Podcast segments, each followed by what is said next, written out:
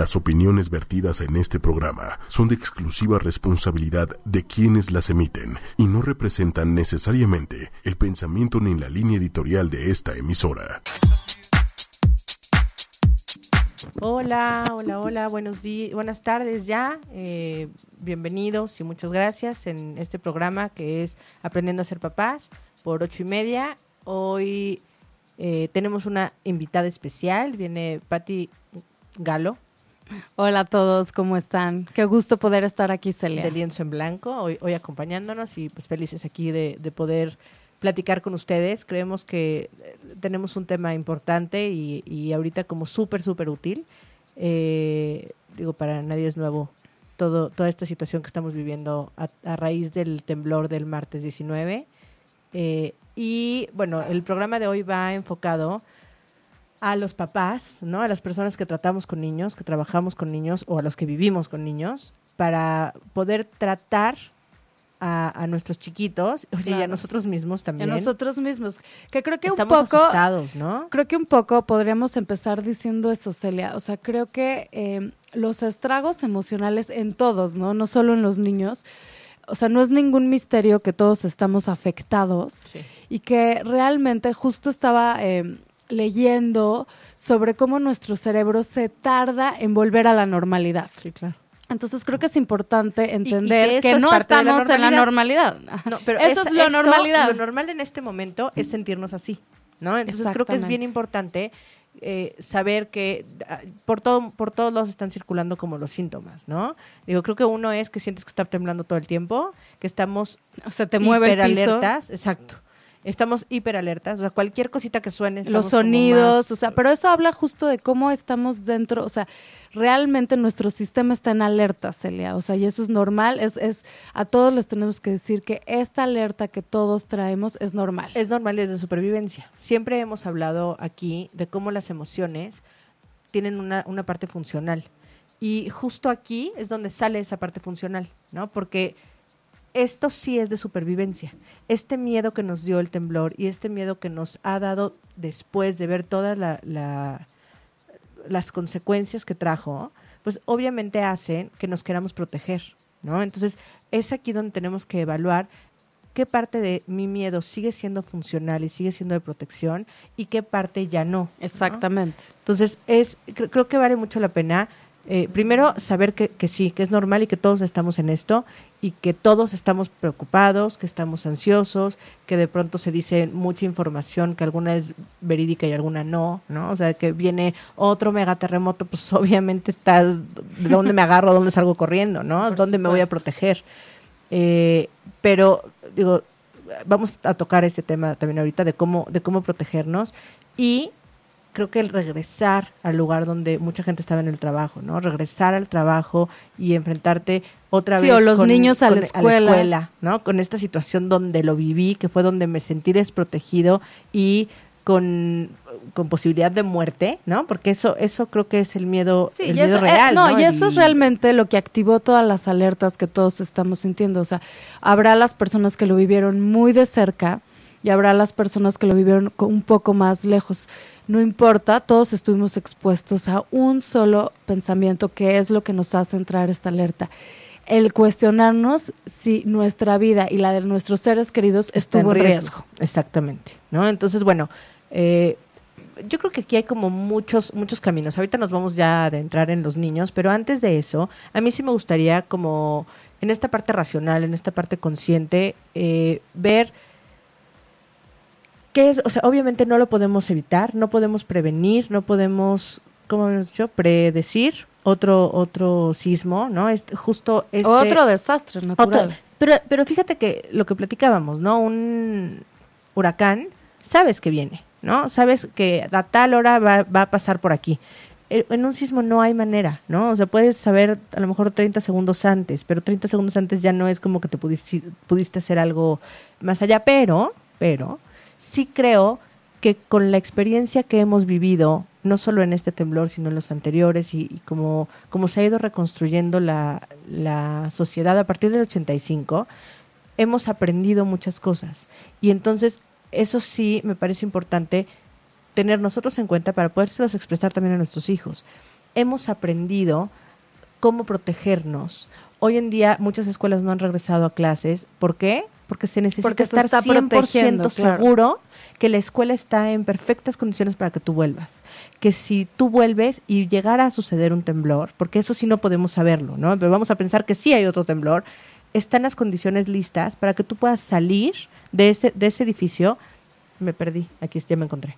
Este, salir de ese edificio y resguardarte en, el lugar seguro donde se ha visto que, que hay menos, menos probabilidad de un daño, ¿no? Claro, Celia, y también eh, no solo en esto de la prevención, sino ya que está el suceso, ¿no? O sea, ya que está el símbolo, creo que hoy estamos viendo con redes sociales y con la actitud de todos cómo realmente aprendimos a organizarnos de una mejor manera para ayudar. O sea, yo sé que todavía, eh, si llegara a haber otro suceso de esos, cada vez tenemos más aprendizaje y más enseñanzas.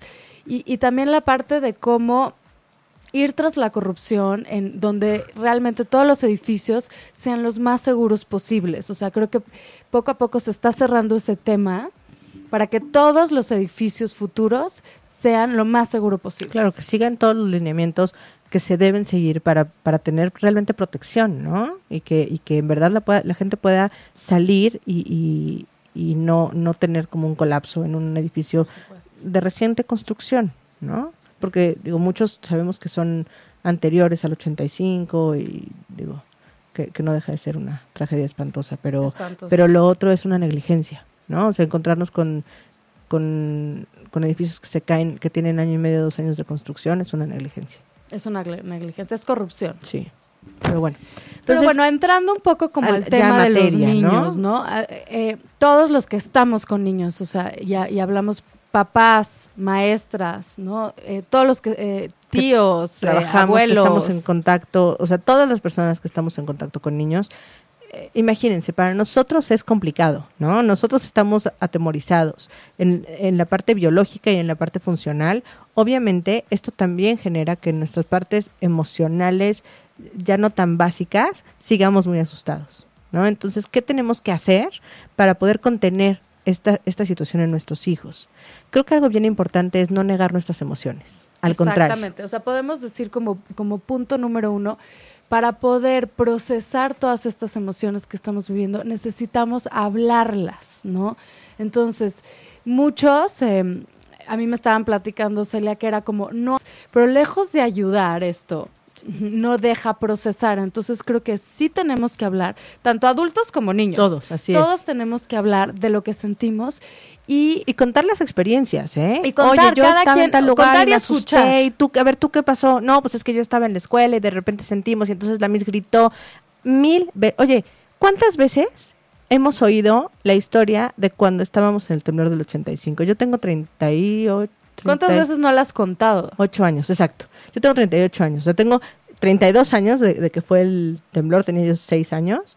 Este, y cada vez que se habla de un temblor, o cada año que, que era el aniversario, como esta vez, todas las personas con las que platicábamos es, ¿y tú cómo viviste el temblor? Sí, ¿dónde 30 estabas años y cómo lo sentiste? ¿no? Entonces, creo que esto es algo que es súper importante darnos cuenta que lo necesitamos. Necesitamos hablarlo, necesitamos volver a recordarlo, necesitamos como la manera de elaborarlo es a través de la de, de contarlo, de hablarlo, de Claro, sacarlo. Y, y en esta parte es importantísimo validar emociones, porque también puede ser que los niños empiecen a contar y los interrumpamos diciéndoles, pero estás seguro, pero no sé, o sea, como mucho no validando la emoción. O- Sí, que- queriendo que no repita, que no vuelva a sufrirlo, ¿no? O sea, creo que la intención de, de nosotros Ah, los no, papás es, es- es, es como, como volverlo a poner en una, en, en una cajita de, sí, sí, sí, pero no pasó nada. Afortunadamente no pasó nada, pero sí pasó.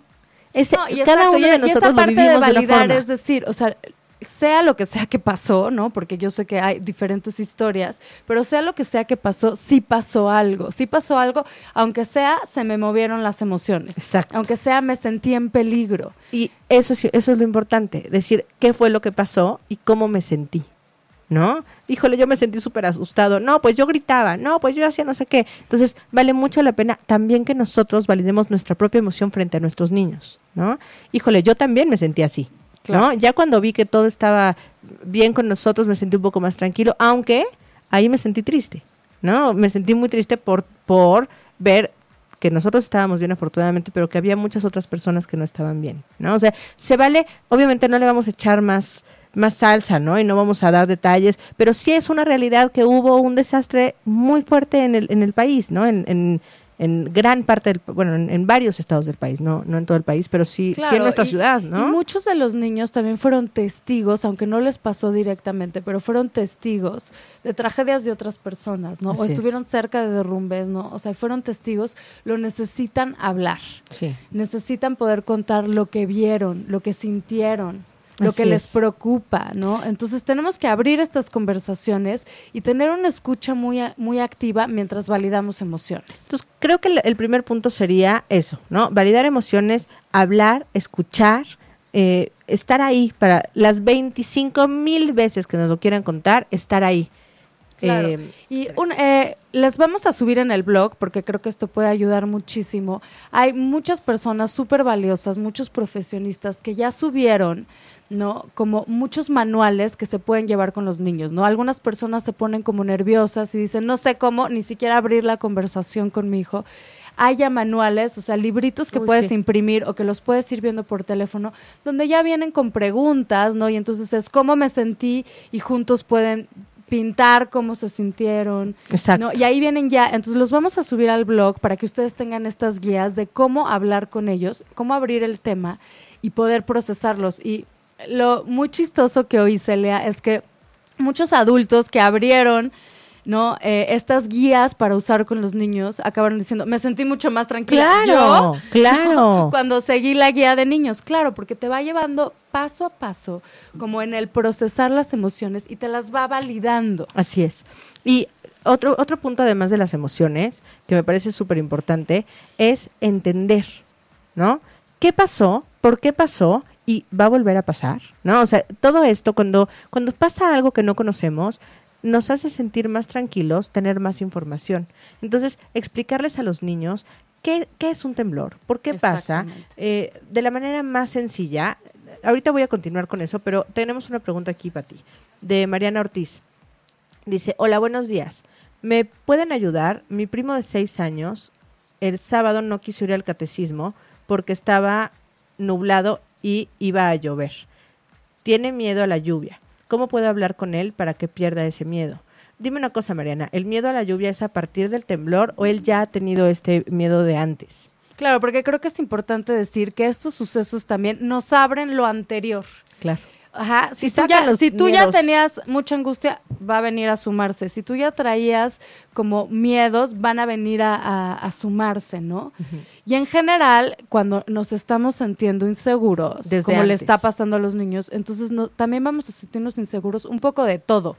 Tal vez los niños no están mencionando el temblor, pero les empieza a dar miedo otras cosas, o por ejemplo la oscuridad, o cosas que tal vez directamente no tienen que ver con el temblor, pero que abrió también ese miedo. O que a lo mejor estaban medio ¿no? O sea, que a lo mejor sí le tenía miedo a la oscuridad, pero la tenía medio superada y a lo mejor con una lucecita era suficiente y podía dormir. Este, claro, fíjate, aquí justo Mariana nos dice que desde antes, desde antes tenía el miedo a la lluvia. Claro, esto va a abrir y va, va a intensificar los miedos que ya estaban antes y a otros pues les va a abrir nuevos miedos, ¿no? Sí. Mira, yo creo que para hablar con tu primo, digo, es importante lo mismo, ¿no? Validar su emoción está ahí, es correcta, ¿no? no nosotros no podemos minimizarla o negarla sabemos, a lo mejor al que no le da miedo la lluvia, lo, lo, ve como algo, ay, o sea, ¿cómo te va a dar miedo la lluvia? No, hasta lo puedes invalidar, como decir, ay, ve todo lo que está pasando el temblor y todo, y, tú, y tú, teniendo miedo de la lluvia. ¿no? Este sentimiento es súper importante y es muy fuerte porque es suyo, ¿no? Y es una realidad. Él le tiene miedo a esto. Entonces, lo primero sería igual que en esta situación, validar sus emociones. A ver, entiendo, entiendo que le tienes mucho miedo a la lluvia, entiendo que no quieres salir porque crees que va a llover, pero vamos a indagar un poquito. ¿Qué es la lluvia? ¿Por qué te da miedo? Cuéntame a partir de cuándo. Igual puedes explicar también qué es la lluvia y por qué se da, ¿no? Mira, la lluvia es un proceso natural de, del agua, ¿no? Se llama, es, el ciclo del agua. Y puedes hasta sacarle en internet o en, en, en, alguna, ya no sé si existan las monografías, ¿no? De antes. bueno, en internet, para no meternos en esos rollos de, de cuántos años tiene cada quien. Este, entonces, puedes, puedes enseñarle cómo la, la lluvia se evapora, se hacen nubes, chocan y a partir de eso cae. O sea, como que él tenga más información de la lluvia y también entender qué es lo que le da miedo de la lluvia, porque a lo mejor le dan miedo a las inundaciones, ¿no? Que a lo mejor se quedó atorado en, o en un coche durante dos horas y no podía moverse pa- ni para atrás ni para adelante y le dio como una claustrofobia espantosa de no, no saber si iba a llegar a su casa o no, que es un miedo real, ¿no? O sea, es un miedo, si te encuentras atrapado en, un, en una inundación, pues sí que miedo, ¿no? Claro. O sea, no, No, y aquí también habría que indagar. Hay que indagar. Y también traduciéndolo, también si te están diciendo me da miedo eh, que vuelva a temblar. O sea, este es el miedo de muchos de los niños. Me da miedo que vuelva a temblar. También hay que indagar, porque no es lo mismo el miedo de un niño a otro. Un, eh, algún niño puede tener miedo de alguna cosa específica al temblor. Entonces también hay que hablar y explicar, explicar todo lo, lo- lo- lo que conlleva. Y también también en, en los materiales que vamos a subir hay unos contenidos lindísimos donde se explica cuál, qué es un temblor, ¿no? Y para que- al nivel de niños, para que los niños puedan justo entender lo que vivieron. Yo les voy a contar que vi en Facebook, en todo el material que, que hemos estado recibiendo, que está muy lindo, porque era una mamá explicándole a su hijo, ponía un tapetito de estos de un mantelito para comer, y ahí ponía como bloques. Entonces, unos los hizo un edificio, casas, y puso personitas así como, como pues muñequitos. Y entonces lo que le explicaba es que la tierra se movió, entonces movía el tapetito y ¡pum! se cayó, se cayeron como varias cosas. Unas no se cayeron, pero otras sí. Y entonces eh, lo que lo que ella le explicaba es exactamente eso. Fíjate, están están los edificios, las casas, la tierra se movió y algunos eh, cayeron. Y hay personas que se quedaron ahí porque había un muñequito justo que quedó ahí abajo, ¿no? Pero otras personas están sacando a esas personas que se quedaron ahí, ¿no? O sea, como como a mí me pareció como muy linda la explicación, el niño lo tenía como, ah, y entonces decía, le vamos a dar ayuda entonces a, a esas personas. Sí, entonces era como enfocándolo a, a quienes había que ayudar, pero ¿qué fue lo que pasó? Lo que pasó fue esto, como muy concreto. Claro, porque ah, también hay que recordar que los niños tienen un pensamiento muy concreto y cuando lo ven como de manera abstracta tal vez no lo entienden y si se los aterrizamos puede ser como mucho mejor. Exacto. Aquí Celia, justo Pilar Gutiérrez nos dice, oye, ¿qué pasa cuando el niño ya te lo contó una vez y ya no quiere hablar del tema? Qué bueno que mencionas esto, Pilar, porque creo que también esto es un caso muy común, donde eh, cada niño tiene diferentes maneras de afrontar. Habrá el niño que no para de hablar de esto, y habrá el niño que ya no quiere tocar el tema, ¿no? Y esto tiene que ver con los estilos que tenemos cada quien. Y creo que en estos casos a veces eh, no hay que presionar a los niños, ¿no? Como de háblame y sacarle el tema y todo, porque esto puede ser como muy molesto para los niños, pero tal vez sí darle otras vías de expresión. Hay niños que no se quieren expresar de manera verbal, pero sí les podemos dar crayolas, hojas, libros, o sea, sí podemos acercarnos, no hablar directamente que nos cuenten ellos, pero por ejemplo darles cuentos. Eh, les digo que vamos a subir como justo este material para que puedan tener acceso como a los cuentos y a veces hay que darles tiempo. Hay niños que necesitan un poco más de días para poder procesarlo y también a través del juego. El juego es una cosa maravillosa para poder expresar, entonces también podemos jugar y a veces los niños no quieren hablar directamente de esto, sino lo que necesitan es jugarlo. Pero también tengo una pregunta para Pilar. Eh, ¿Tú ves que está angustiado? Porque también puede ser que hay, hay niños que no lo vivieron con la misma magnitud que otros. Y con tenerlo explicado una vez o platicado una vez fue más que suficiente y no necesitan más. ¿No? O sea, siempre y cuando no lo esté ocultando, ¿no? O sea, si, si tú ves que es- en serio está muy asustado y muy contenido y no lo quiere expresar, entonces sí habría que como rascarle por otros medios y por otras, con otros materiales y otras alternativas. Totalmente. Pero sí, me está pasando a mí con mi hija. Yo pensé que iba a estar asustada porque es una niña muy sensible, ¿no? Y yo dije, va a estar devastada. La verdad, no. La verdad está súper tranquila. Yo le así, pero cuéntame qué pasó. No, pues nada, nos dijeron está temblando, caminamos, nos fuimos al punto de reunión y se acabó. Y luego ya su preocupación era que no pudo regresar por su mochila y que iba a tener tarea, ¿no? Entonces yo le decía, eso es lo menos importante. pero pero la- su, su preocupación iba enfocada más a eso que al temblor. El temblor de verdad no fue algo tan importante para ella. No, y, y esto es la importancia de la exploración, porque no podemos dar por hecho, ni tampoco si a nosotros nos está dando miedo algo, a veces lo ponemos en los niños. Exacto. ¿no? Y Seguro. entonces Oye, si yo estoy aterrada, ella debe estar que se muere. que se muere, ¿no? O si a mí me preocupa esto, a ella también. No es cierto, ¿no? Entonces, realmente por eso hay que explorar y hay que también fijarnos en síntomas, ¿no? Exacto, exacto. Hay que fijarnos en síntomas porque si vemos a los niños tranquilos, no hay que realmente... No, porque ya es meterles nuestro miedo, ¿no? O sea, ya es, es, es darles algo que ellos no tenían.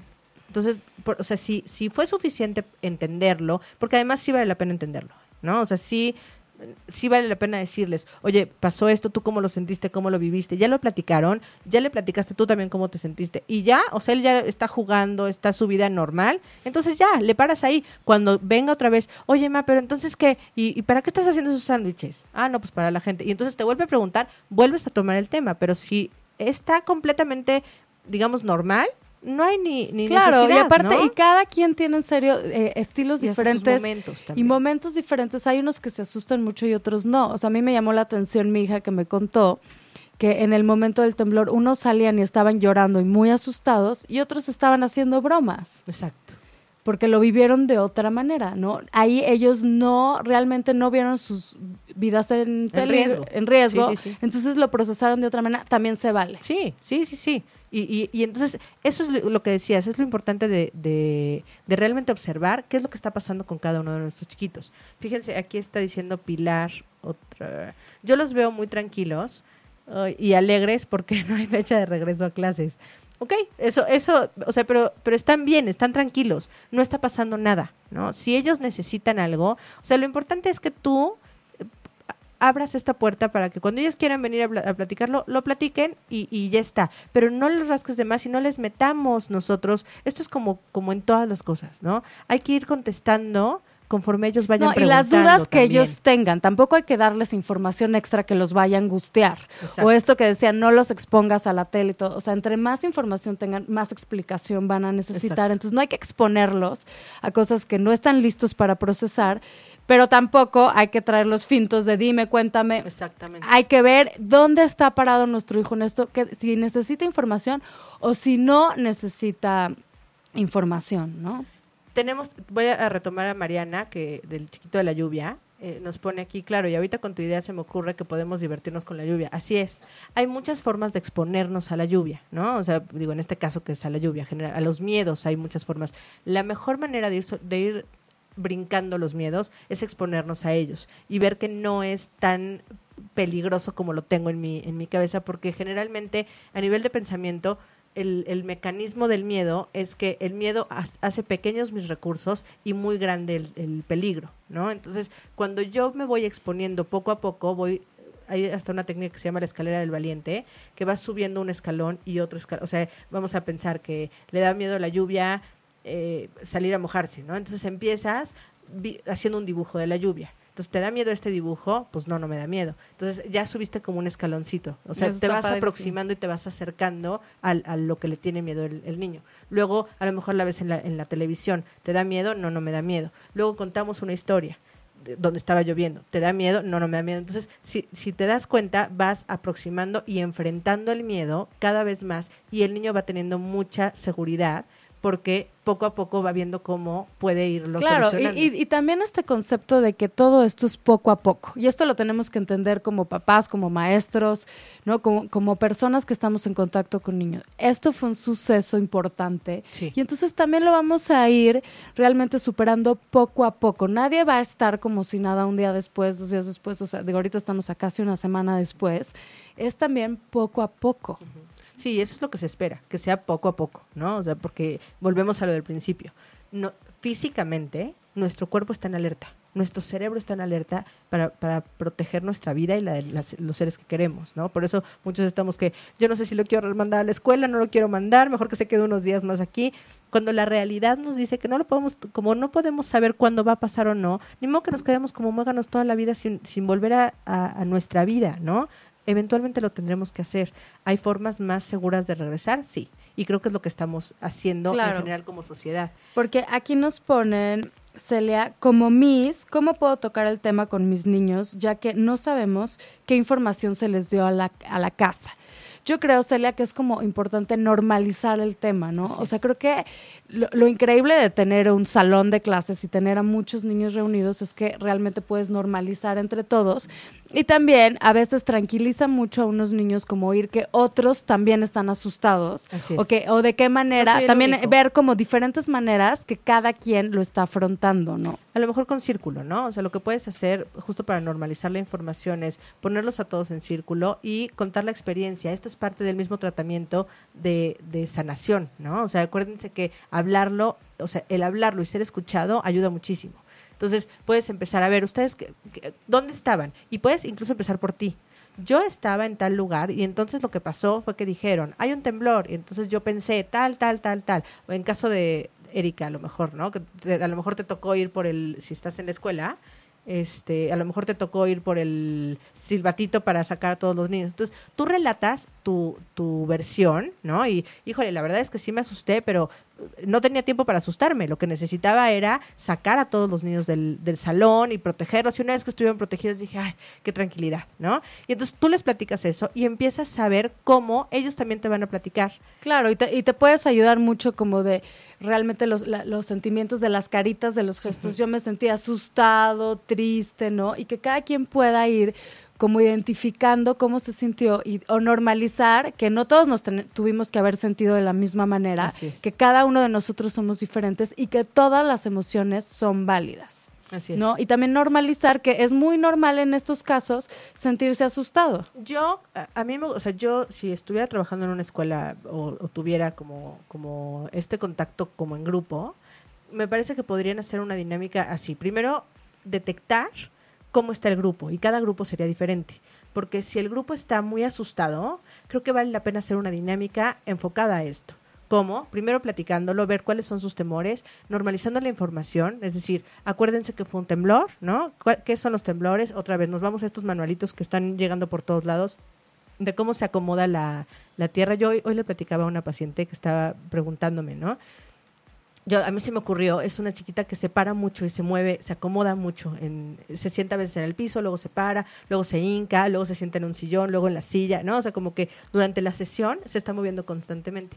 Y a mí se me ocurrió decirle, es como tú, ¿no? La tierra se cansa de estar en la misma posición todo el tiempo y entonces de pronto se mueve para acomodarse. Me dijo, pero ¿por qué no se mueve todo el tiempo? No, sí se mueve todo el tiempo. Lo que pasa es que a veces se mueve poquito, ¿no? A veces digamos mueve que mueve la piernita y a veces es como si se parara, ¿no? Y este fue un, un movimiento como si se hubiera parado. O sea, tratar de buscar una analogía que les quede clara, que sea algo muy sencillo y muy concreto, para que ellos entiendan que estas capas de, de- de la Tierra se tienen que acomodar y que van a seguir, va a seguir sucediendo, pero hay veces que hay unos temblores muy chiquitos que la verdad no se sienten prácticamente, hay unos que se sienten un poquito más fuertes y hay uno que es muy fuerte como este que, que sucedió el, el pasado 19, ¿no? Entonces, como normalizar esa información, que ellos puedan tener toda esa información y, muy importante, el qué hago cuando, o sea, porque va a seguir temblando y yo estoy expuesto todo el tiempo. Entonces, como Miss, me parece que es súper importante esto que está haciendo la autoridad de no permitir que los niños regresen a clases hasta que estén 100% seguros de que, o sea, que hayan evaluado el edificio y que esté clarísimo que sin, si no está esos sellos y esos permisos no pueden entrar, creo que esa es una tranquilidad que tenemos que darles a los niños. ¿Qué creen? ¿Se acuerdan que no, no vinieron muchos días? Sí, ok. Fue porque estábamos personas especialistas vinieron a revisar cada salón Claro. y cada escuela y nos dieron el permiso porque están seguros que si vuelve a temblar no va a pasar nada. Este edificio no se va a caer. Nos vamos a poder salir como lo hicimos el otro día y no nos va a pasar nada. Claro, y esto te da la oportunidad como hablar de edificios fuertes, ¿no? Y de lugares fuertes.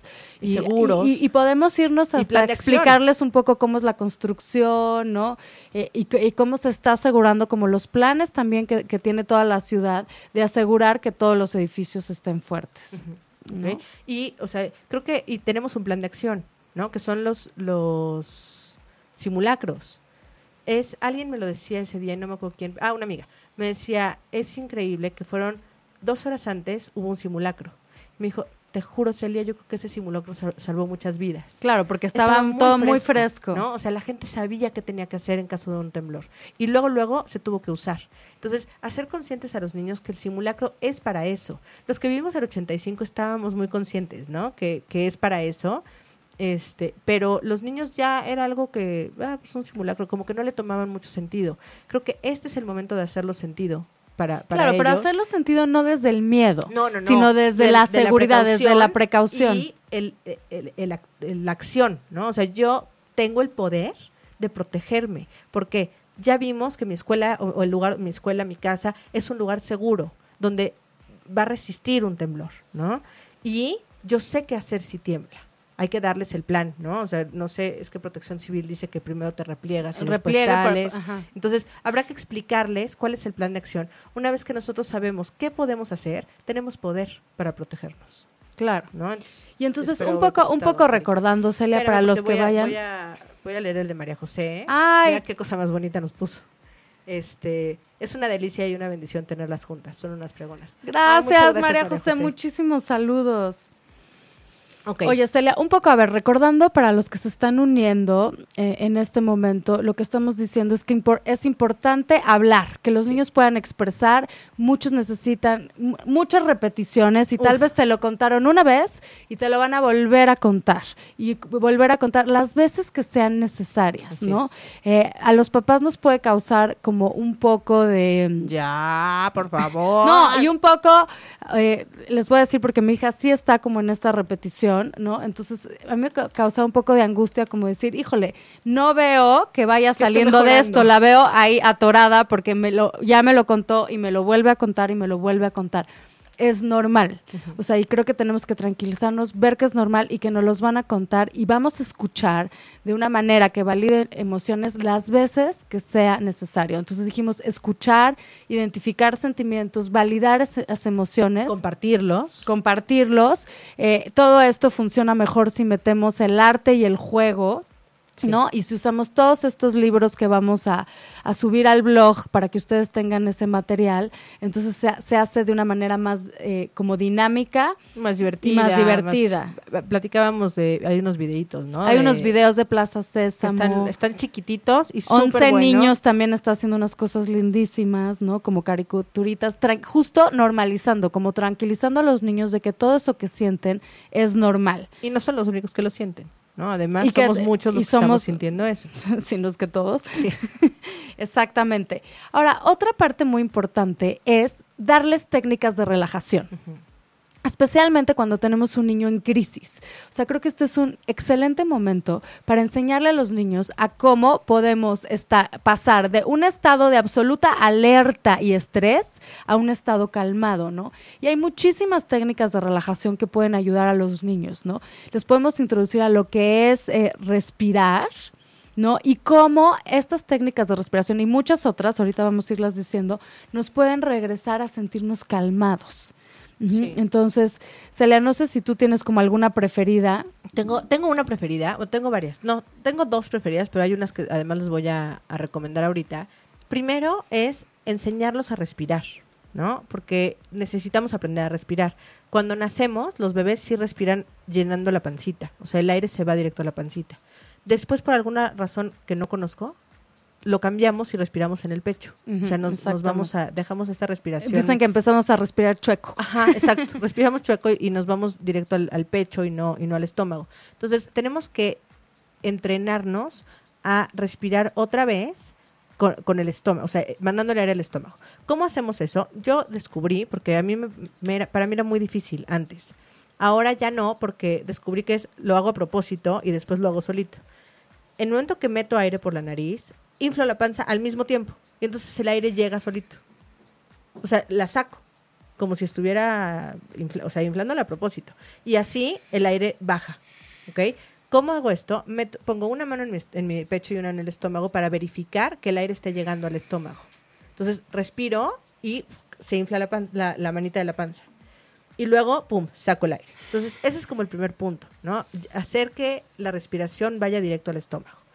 Una vez que estoy practicando eso y lo estoy logrando, Entonces hay una técnica que funciona muy bien, que es respiro mientras cuento hasta cuatro, o sea, un, dos, Dos, tres, tres, cuatro, y luego sostengo, Retengo. un, dos, tres, cuatro, y luego suelto, un, dos, tres, cuatro. Este es dos en uno.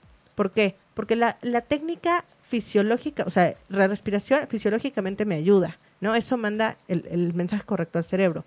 Pero además, al contar, estoy haciendo un paro de pensamiento.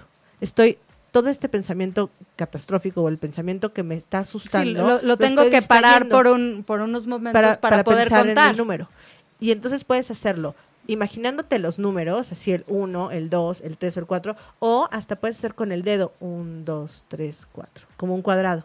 Y entonces es lo mismo, estás parando tu pensamiento, distrayéndolo en otra cosa y fisiológicamente Claro, respirando y unos, para que tu unos, cerebro eh, esté más también les tranquilo. sirve es decir un, dos, tres, cuatro, o sea, como Exacto. realmente Es mo- el moverlo a un movimiento. Eso también te quita del pensamiento porque te tienes que con- concentrar hasta de manera este- motora para decir un, dos, tres, cuatro, luego retienes un, dos, tres, cuatro, vuelve y ya sacas un, dos, tres, cuatro. digamos que esta técnica es maravillosa porque la puedes usar donde sea y no necesitas nada más que tu pensamiento y tu respiración, ¿no? Entonces, esta es maravillosa para usarla cuando estamos enojados, tristes o con mucho miedo. ¿no? Claro, y, y esto también para eh, las que son maestras que nos están escuchando, creo que también lo podemos hacer dentro del salón. Exacto. ¿no? Uy, sí. Más porque es importante saber que uno de los síntomas puede ser la distracción. Ahorita cuando estamos así en alerta, sus alumnos pueden estar más distraídos, ¿no? Entonces, eh, y también esto también nos ayuda a volver a enfocarnos, ¿no? O sea, todo lo que es salirte de ese estado de alerta y empezar a- en uno como de- en, en estado de relajación. Exactamente. Otro, Celia, que sirve muchísimo con niños, es el que se llama el abrazo de la, de la mariposa. Ah, es- nos enseñaste, Entonces eh, es justo poner nuestras manitas así cruzadas, o sea, le podemos enseñar a los niños eh, cómo, cómo poner así las manos. Y entonces los ponemos aquí en, en- los pechitos de los niños y es algo que el, el niño lo puede hacer solito. Lo puede hacer solito también si en la noche en cualquier momento le da miedo, lo puede hacer y lo podemos entrenar para que lo pueda hacer. Y es dar unos taps. Eh, Y entonces justo se llama el abrazo de la mariposa porque se están abrazando, se están apapachando, pero los taps, que es eh, realmente una estimulación bilateral, tranquiliza. Entonces es hacerlo un ratito y juntarlo con la respiración y esto también les puede ayudar muchísimo a tranquilizarse. Si ustedes mismos lo hacen, ¿no? Por Sí, algunos claro. minutos se van a empezar a sentir más tranquilos y también introduce todo el concepto que es yo me puedo cuidar. O sea, esta parte y De- yo me puedo soy capaz de apapachar, protegerme, soy soy capaz capaz de de- protegerme porque si lo hacen van a poder ver que se siente, ¿no? Inmediatamente Como como, un abrazo, ¿no? como un abrazo, como que tú mismo estás abrazando tu cuerpo, ¿no? Y en estos momentos también todas las sensaciones corporales son importantes. Eh, bueno, hay otra que es, digo, esta misma respiración la podemos hacer con velas, ¿no? O sea, como para tratar, hazte cuenta, ponemos una vela prendida lejos y hacemos que el niño respire profundamente y tenga que apagar esa vela que le vamos poniendo cada vez más lejos. Entonces necesita tomar más aire para poder eh, llegar Claro, y esto, y esto también lo entrena mucho a respirar. Para la respiración. Otra manera, Celia, también es con burbujas. Ah, o sea, tienen el palito de burbujas, entonces inhalan y para poder sacar la burbuja. Tiene que ser más suave y, largo. Exactamente, y justo lo que, lo que se pretende es que sea como muy lento el llenar esa burbuja. Se tiene que ver de manera lenta cómo empieza, ¿no? Como a salir la burbuja. Eh, bueno, hay muchas técnicas como de imaginación, de imaginería, que igual puedes respirar eh, y piensas que estás metiendo mucha paz, mucha tranquilidad y puras cosas positivas y exhalas miedo o exhalas angustia o sueltas todas las cosas que te preocupan. Sí, que es la manera donde también te pones en contacto con tus herramientas. O sea, creo que esto, y es importante decirlo, para que los niños puedan poco a poco estar más tranquilos, los tenemos que poner en contacto con sus herramientas y que así como tal vez es- tienen mucho miedo adentro, también pueden, ¿no? Como, Desde como dentro meter también como puedes sacar toda- todas- fuerza para protegerse. exactamente, para- como que todas sus fuerzas y todo. O sea, que no son tan indefensos como de pronto se están sintiendo, ¿no? Exactamente. Hay otra técnica, pero esa sí necesita tener internet. Bueno, sí, o, o un radio o lo que sea. Se llama relajación progresiva. Y hay una que a mí me gusta en Facebook, en YouTube. Se llama relajación progresiva para niños. para adultos me gusta también, ¿eh? esa misma. Está muy buena. La, la relajación progresiva lo que hace es hacerte consciente de tu cuerpo, pero a través de la tensión y la relajación. Perdón, tú logras darte cuenta de cuando estás relajado después de que estuviste tenso. Entonces empieza, por ejemplo, para los adultos a, lo mejor te dicen, pon los puños duros lo más duro que puedas durante unos segundos y luego te dan la instrucción de soltarlos. Entonces sientes la, la diferencia entre la tensión y la relajación. Para los niños es, te van, te van diciendo, imagínate que tienes un limón en la mano, ¿no? En lugar de, de pon los puños duros, te van, te van poniendo como, como analogías con animales o con frutas, etcétera. O sea, imagínate si viene vas a poner la panzadura es porque vienen unas hormiguitas que te van a pasar por encima, entonces tienes que poner duro, duro, duro porque te van a hacer cosquillas y luego las relajas. Y así va haciendo con cada parte de tu cuerpo, la cara, la nariz, y está buenísimo porque además también cambias, cambias el pensamiento, estás muy, muy concentrado en lo que te está diciendo y a mí me pasa que muchas fantasías guiadas que son de que vas al campo y vas a una casita o que eh, imagínate el aire como entra hasta el, el, dedo gordo del pie. A mí, que soy medio, medio dispersona, me pierden. O sea, de pronto ya estoy pensando en otra cosa y yo ya no estoy en la, en, en la relajación. Hay mucha gente que les funcione, son muy buenas, pero hay personas como yo que estas relajaciones, lejos de relajarme, no me, no me ponen ansiosa, pero no me pasa nada, porque a veces me aburro Sí, claro, un poco. Que, que aquí también tenemos que checar con cada como soy. Qué, qué les funciona más, ¿no? Hay unos que les encanta dibujar, otros no, hay unos que la música Exacto. los puede hacer sentir muy bien y otros se distraen, entonces también hay que conocer a nuestros niños. y ver, ver cómo, cómo le puedo llegar a este chiquito. Entonces, como a mí me pasa eso, yo he descubierto que en esta relajación no me pierdo, porque es muy concreta y me está diciendo así, agarra un limón, ex- exprime el limón, suelta el limón, y es muy claro la diferencia entre la tensión y la relajación. Entonces, se llama relajación progresiva para niños, está así, eh, con ese nombre en YouTube, y está buenísima. Esa la podemos poner antes de dormir. Claro. ¿no? O en un momento de mucho estrés. O sea, podemos decirle, a ver, ven, relájate, respira, acuéstate y le puedes poner esa relajación. Claro, y justo mucho. ahorita que estabas diciendo YouTube, también podrían buscar eh, una técnica que se llama EFT, que también es- está como en, en YouTube, y es hacer unos tappings en ciertos puntos, que esto puede ser divertido para los niños, pero fíjate, son así como movimientos, pero son puntos específicos que están comprobados que tranquilizan. Entonces, O sea, es un eh, poco usando la acupuntura, ¿no? O sea, que Exactamente, son puntos, son puntos clave. así. Entonces, entre más vayamos variando y eso y todo, o sea, el chiste es que también esto se va haciendo como, como divertido. Podemos usar diferentes técnicas y hasta, y hasta como platicarlo. Esta te funciona, esta no. Pero lo que vamos enseñándole al niño es que hay estos dos estados. Cuando estamos muy nerviosos o muy miedosos, ¿no? O con una emoción muy grandota, que también podemos, eh, y algo que sirve mucho, es ponerle a los niños un rango, ¿no? Como, tiene- de- dime de qué tamaño es tu miedo. Y también ir haciendo una técnica, ir viendo que ese tamaño se puede ir Se haciendo puede reducir. más chiquito. Y entonces se sienten mucho más en control de sus emociones. Si yo tenía un tamaño de este, o sea, Un ¿no? y te, te dicen así, a mí me decía el otro niño, no, no cabe en este cuarto. Es mucho más grande que esto. Entonces tú lo validas y le dices, sí, Porque dime de cuántos grande. cuartos, no es muy grande tu, tu miedo. Pero después de hacer una técnica y le volvemos a preguntar ahora de qué tamaño es, y aunque te digan, bueno, en vez de tres cuartos, dos, o sea, lo, lo mínimo que se haya hecho, le reflejamos como sí se puede hacer.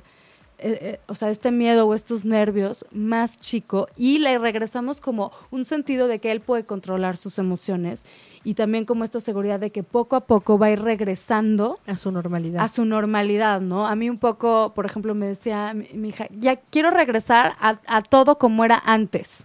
Así me decía, Antes no, no podemos regresar a como era antes. Y un poco lo platicábamos y decimos, bueno, ahorita estamos en este momento, pero sí vamos a regresar a como, a como era antes, ¿no? Es poco a poco, vamos hablándolo y poco a poco cada Oye, vez nos y vamos a volviendo al sentir inicio, mejor. Y es muy normal sentirnos así. O sea, esto es parte de lo que se espera, ¿no? Es, es Exactamente. reacción natural.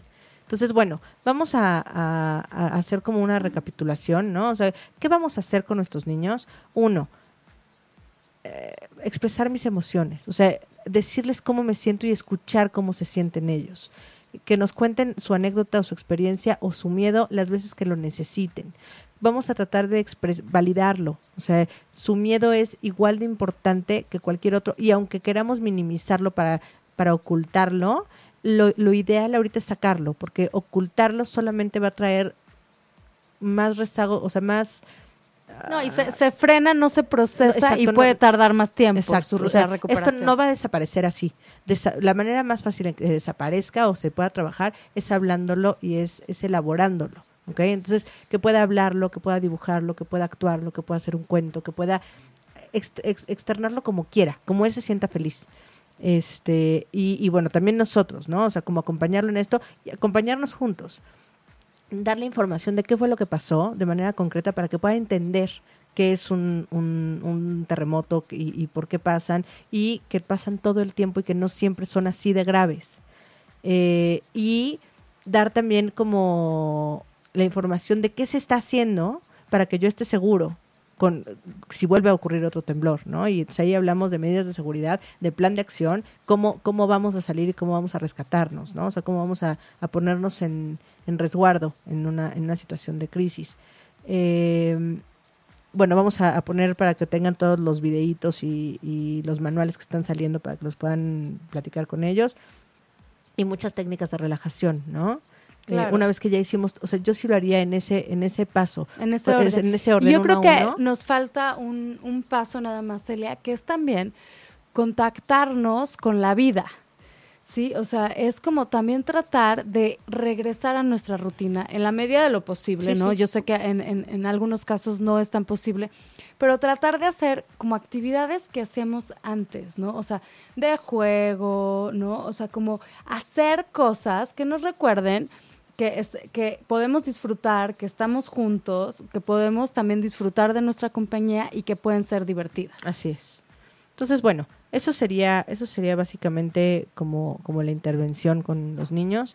Quisiera terminar aquí esta parte y comentarles rápidamente lo que estamos haciendo en ocho y media para la contención y, y el y darle seguimiento y continuidad a, toda esta situación del terremoto y, además me encanta que estés aquí porque así lo podemos platicar juntas. Eh, ocho y media está poniendo a, disposición de la gente eh, tanto de psicólogos como de gente que está buscando ayuda.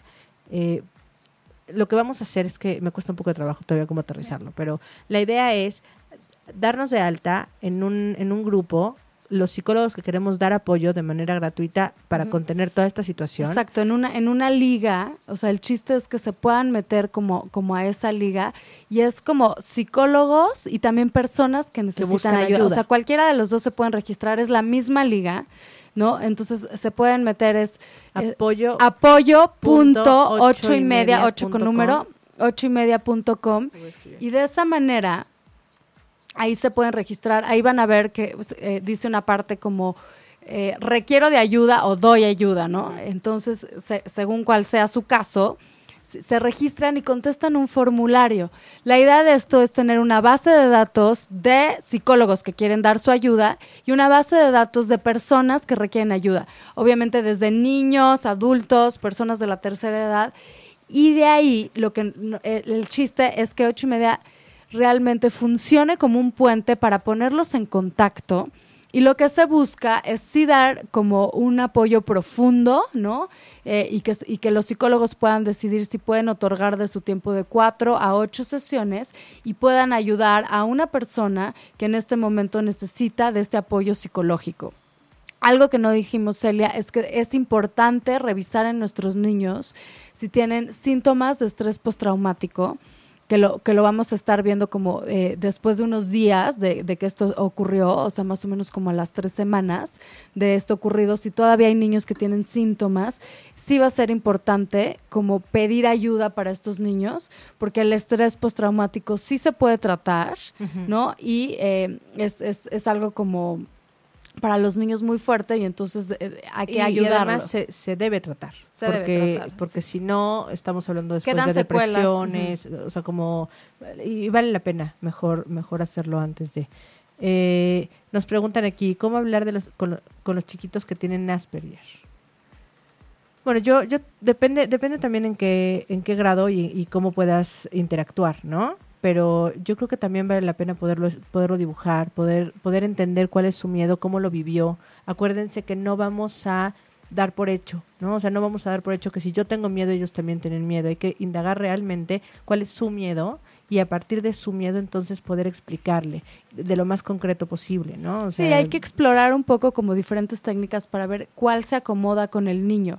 Eh, o sea, tenga Asperger o no tenga Asperger, o sea, puede ser que, que, les interese dibujar o que les interese hacer una técnica de respiración o que les interese ver eh, en esto que vamos a subir, que son como pequeñas caricaturitas informativas, ¿no? Hay que ver de qué manera los podemos interesar. De qué se puede beneficiar, ¿no? O sea, ¿cuáles son los recursos que más lo beneficiarían? Si a lo mejor le gusta mucho la, televisión, entonces a lo mejor le puedes poner los videos y va a ser un canal como más fácil de poder Sí, como que ir asegurando qué canal lo puede abrir para que se sienta apoyado y se sienta escuchado. Exacto. Ok. ¿Tiene, ¿Alguien tiene alguna duda extra? Estamos por terminar el, programa de y nada más como recordarles, no duden como también en pasar la voz, en justo esto de apoyo ocho y, media. Si conocen a alguien que necesita ayuda, ¿eh? pásenle la liga. Si conocen a alguien que puede dar ayuda, ustedes pueden dar ayuda, también intégrese a la, a la liga, porque también estamos pensando como a largo plazo. Yo sé que ahorita muchos psicólogos están trabajando como en la emergencia, lo cual es muy importante, pero también va a haber más personas que necesitan. E, esto está muy enfocado hacia después, ¿no? O sea, a cómo dar eh, tratamiento o seguimiento después de, del momento de crisis, o sea, cuando otra vez regresemos a trabajar, cuando otra vez regresemos a lo mejor al sí, cuando el mundo empiece como a caminar otra vez y todavía haya, personas que tienen síntomas, que realmente sí se les pueda dar este apoyo. Okay. Bueno, pues muchísimas gracias. Gracias, Pati, por, por haber estado hombre, aquí. Gracias, Celia, por la invitación. mucha utilidad. Este, gracias, Méndez. Y pues nos vemos la próxima semana en Aprendiendo a ser papás por ocho y media.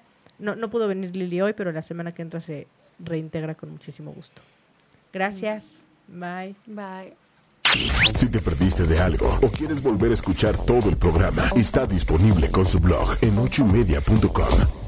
Y encuentra todos nuestros podcasts de todos nuestros programas en iTunes y Tuning Radio. Todos los programas de ochoymedia.com en la palma de tu mano.